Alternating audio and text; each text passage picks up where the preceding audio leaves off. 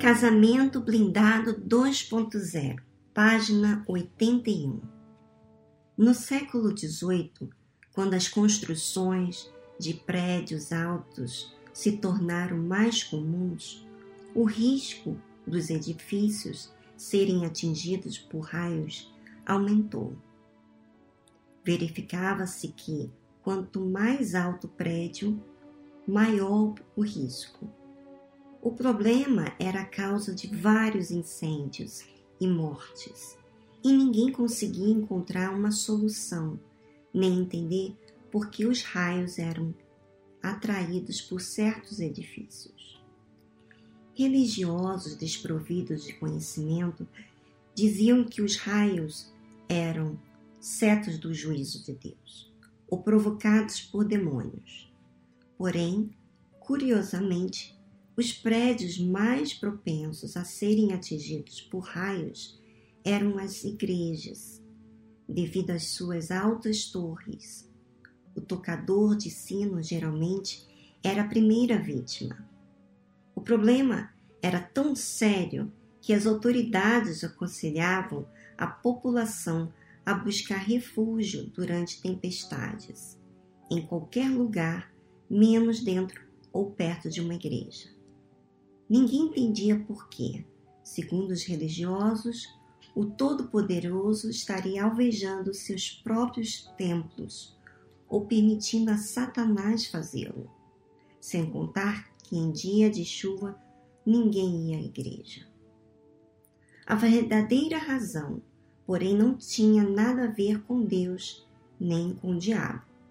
Benjamin Franklin comprovou em 1752 que raios transmitiam eletricidade.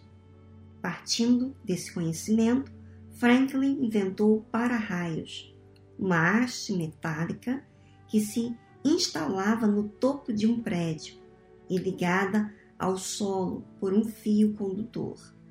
Absorvia a carga elétrica do raio e a descarregava na terra, livrando do perigo o edifício e seus ocupantes. Deus agradeceu e o diabo riu dos religiosos, que ficaram com cara de tacho. Emoção é uma forma de energia, assim como a eletricidade. Quando os ânimos estão alterados entre o casal, o risco de raios aumenta. Se as emoções não forem controladas, resultarão em explosões de temperamentos que podem levar ao casamento à destruição. E assim como certos edifícios eram mais propensos a serem atingidos por raios, certas pessoas têm um gênio mais alterado e são mais difíceis de lidar por se deixarem controlar pelas emoções.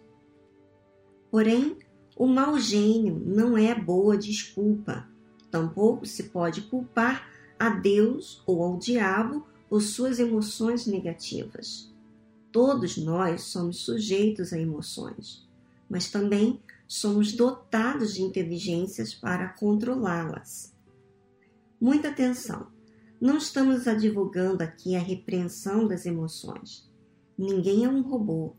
O casamento é um dos maiores testes do nosso temperamento. Não é razoável esperar que simplesmente venhamos a engolir sapos e mais sapos sem sofrer algum tipo de diarreia depois. Cedo ou tarde, os sapos terão de sair por algum lugar. Qual é a solução então?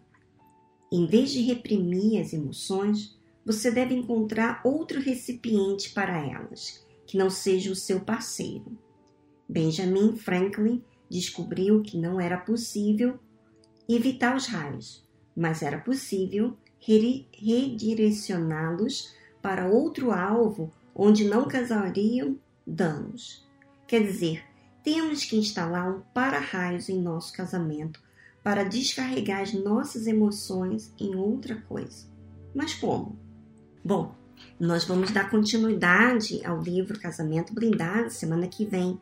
Mas antes, eu quero aqui falar dessa instalação de para-raios, né? Assim como Benjamin Franklin descobriu uma forma de resolver o problema nos prédios onde os raios atingiam e as pessoas, os religiosos, diziam uma coisa que era Deus ou o diabo, quer dizer, presumem de uma forma que é o que eles pensam naquele momento, uma resposta ao acontecimento.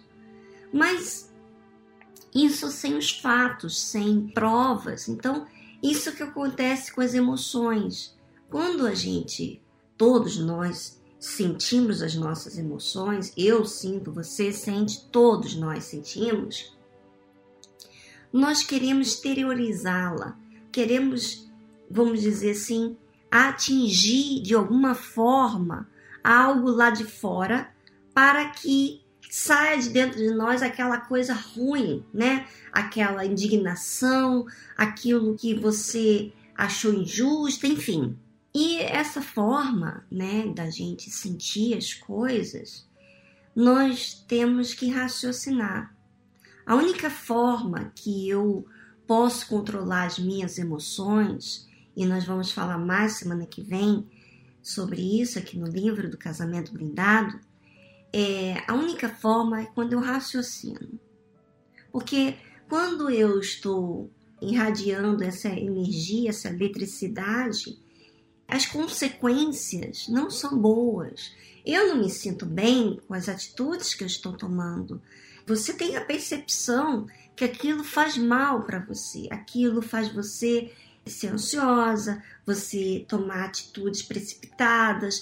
Às vezes você nem toma nenhuma atitude precipitada lá de fora, mas por dentro de você você julga, você olha com maus olhos e você sente-se mal com aquela conduta, né? Você percebe que aquilo não faz bem. Mas você só percebe se você tem um, algo no seu intelecto que você já observou que aquilo tem prejudicado você.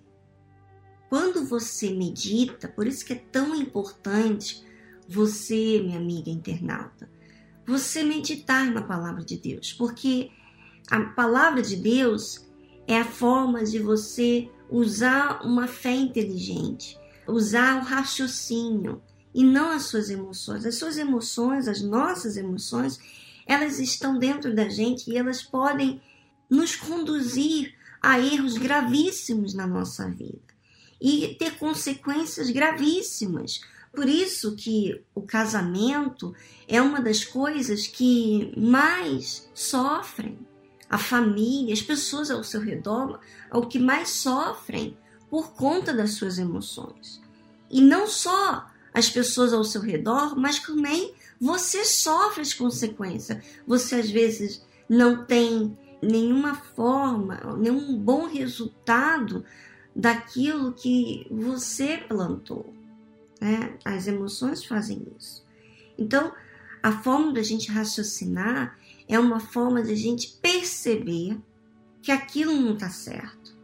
E esse raciocínio eu, eu adquiro quando eu leio a Bíblia, né? quando eu medito na palavra de Deus, quando eu tenho esse cuidado de observar como são os pensamentos de Deus, como que ele me orienta a observar as coisas, que às vezes é tão natural, a gente não percebe que aquilo está desgastando a nossa saúde, desgastando às vezes os nossos relacionamentos, a gente não percebe que aquilo está fazendo mal. Então a palavra de Deus, ela me faz eu ter essa bússola de perceber da onde está vindo o vento, aonde está vindo aquilo que está fazendo mal. E encontrar até mesmo a raiz daquilo que eu estou guardando ou do que eu estou vivendo, enfim.